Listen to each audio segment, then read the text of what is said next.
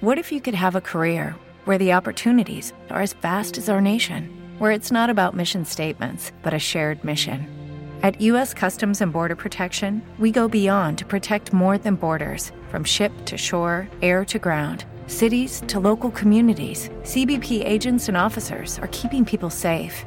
Join U.S. Customs and Border Protection and go beyond for something far greater than yourself. Learn more at cbp.gov/careers.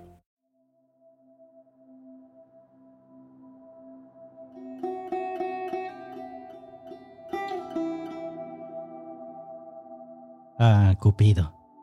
El dulce y regordete bebé que adorna tarjetas y decoraciones en esta época del año.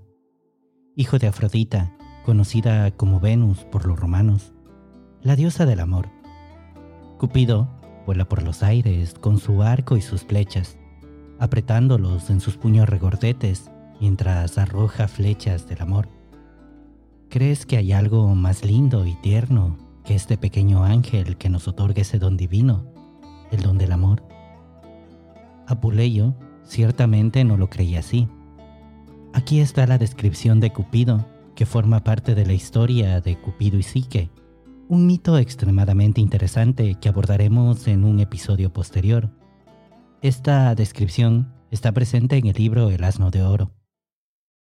Venus llamó enseguida a su hijo, al niño alado cuya audacia y perversidad desafían la moral pública y que armado de arco y flecha recorre durante la noche las casas forasteras, poniendo disgusto entre esposos, cometiendo impunemente los más graves desórdenes y no haciendo jamás una acción laudable, a pesar de que él, por su malicia innata, se inclina siempre al mal, todavía su madre le excita con palabras. Cupido resulta ser la encarnación romana del dios griego Eros, que representaba al amor primigenio, y era una deidad que los antiguos griegos consideraban estuvo presente desde el origen mismo de los tiempos. Además, como ya mencionamos en el episodio anterior, era el término que los antiguos griegos usaban para referirse específicamente al amor de tipo sexual. Cupido era, por lo tanto, la encarnación del amor y el deseo sexual. Sus flechas eran responsables de la aparición de una pasión cegadora y una lujuria furiosa, una condición que a menudo aparecía de manera temporal. La evolución de Eros desde una deidad primigenia al regordete niño que hoy en día conocemos y que está presente en múltiples manifestaciones artísticas sobre este dios es muy interesante si tenemos en cuenta que la adoración a Eros como deidad estaba ampliamente extendida en la Grecia antigua, en donde se lo representaba como un joven de apariencia atlética que estaba presente generalmente en los gimnasios y que estaba asociado con el amor homosexual, un tipo de relación aceptada en la antigua Grecia. Posteriormente, esta deidad fue transmutándose en un dios con una personalidad mucho más infantil, sobre todo para ser incluido dentro del culto de Afrodita, la diosa del amor. Es ahí donde se nos describe a esta deidad como un niño, hijo de Afrodita generalmente, que la acompañaba a todos los sitios y que era en parte el responsable de ayudar a Afrodita a enredar a humanos y dioses en sus redes. Pero que su apariencia infantil no te engañe. Cupido era una deidad extremadamente poderosa. Como ejemplo de ello, podemos tomar en cuenta los mitos relacionados con Zeus o Júpiter, los cuales giran en torno a las aventuras que tuvo este dios. Leyendas en las que se nos presenta un dios libidinoso que persigue a diversas mujeres a lo largo y ancho del mundo. Historias que sirvieron para justificar la amplia descendencia del rey y que cada ciudad tenga un héroe, hijo del rey de los dioses. Además para disgustar a su esposa Hera, también conocida como Juno. Pero ¿y qué tal si todos estos arrebatos románticos? Every day, we rise, challenging ourselves to work for what we believe in. At U.S. Border Patrol, protecting our borders is more than a job, it's a calling. Agents answer the call, working together to keep our country and communities safe. If you're ready for a new mission, join U.S. Border Patrol and go beyond. Learn more at cbp.gov/careers. de Zeus no eran enteramente su culpa, sino que se hallaban influenciados por la acción de las flechas de Cupido.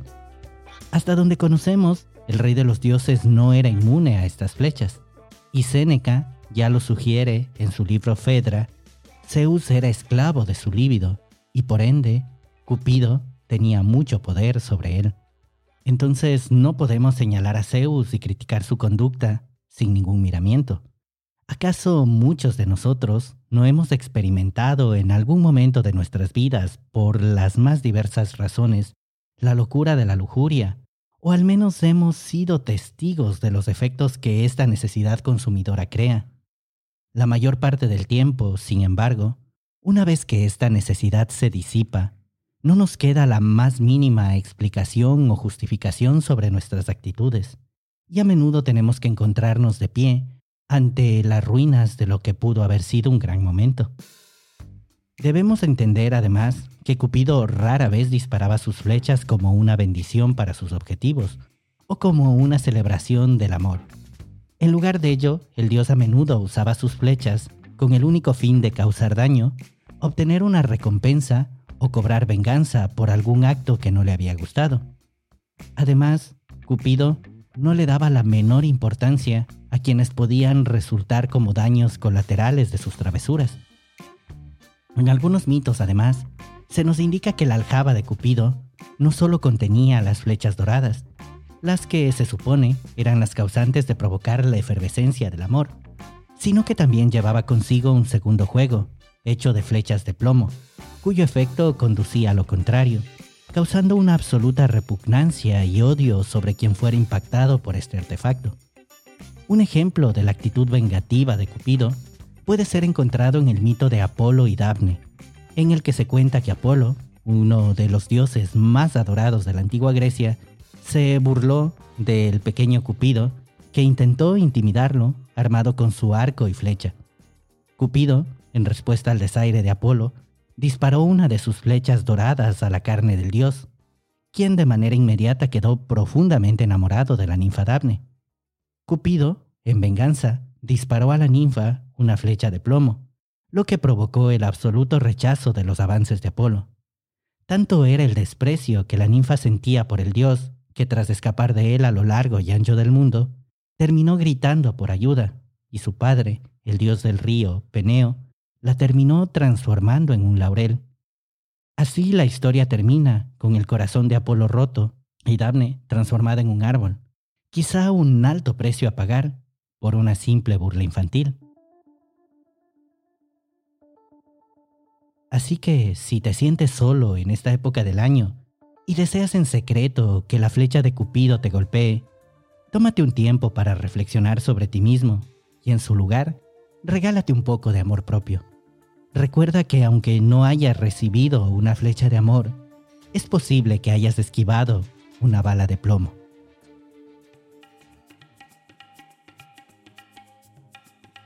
Si te ha gustado este episodio, no olvides dejarme un me gusta, una reseña o un comentario, además de seguirnos en cualquiera de las redes que nos estés escuchando. Si crees que debo realizar algún cambio a las leyendas e historias que estoy contando, puedes hacérmelo conocer a través de las redes sociales. Los enlaces los encontrarás en la descripción. Gracias por escucharme. Esto es Mitos y más, un viaje alrededor de los mitos, leyendas y folclore del mundo.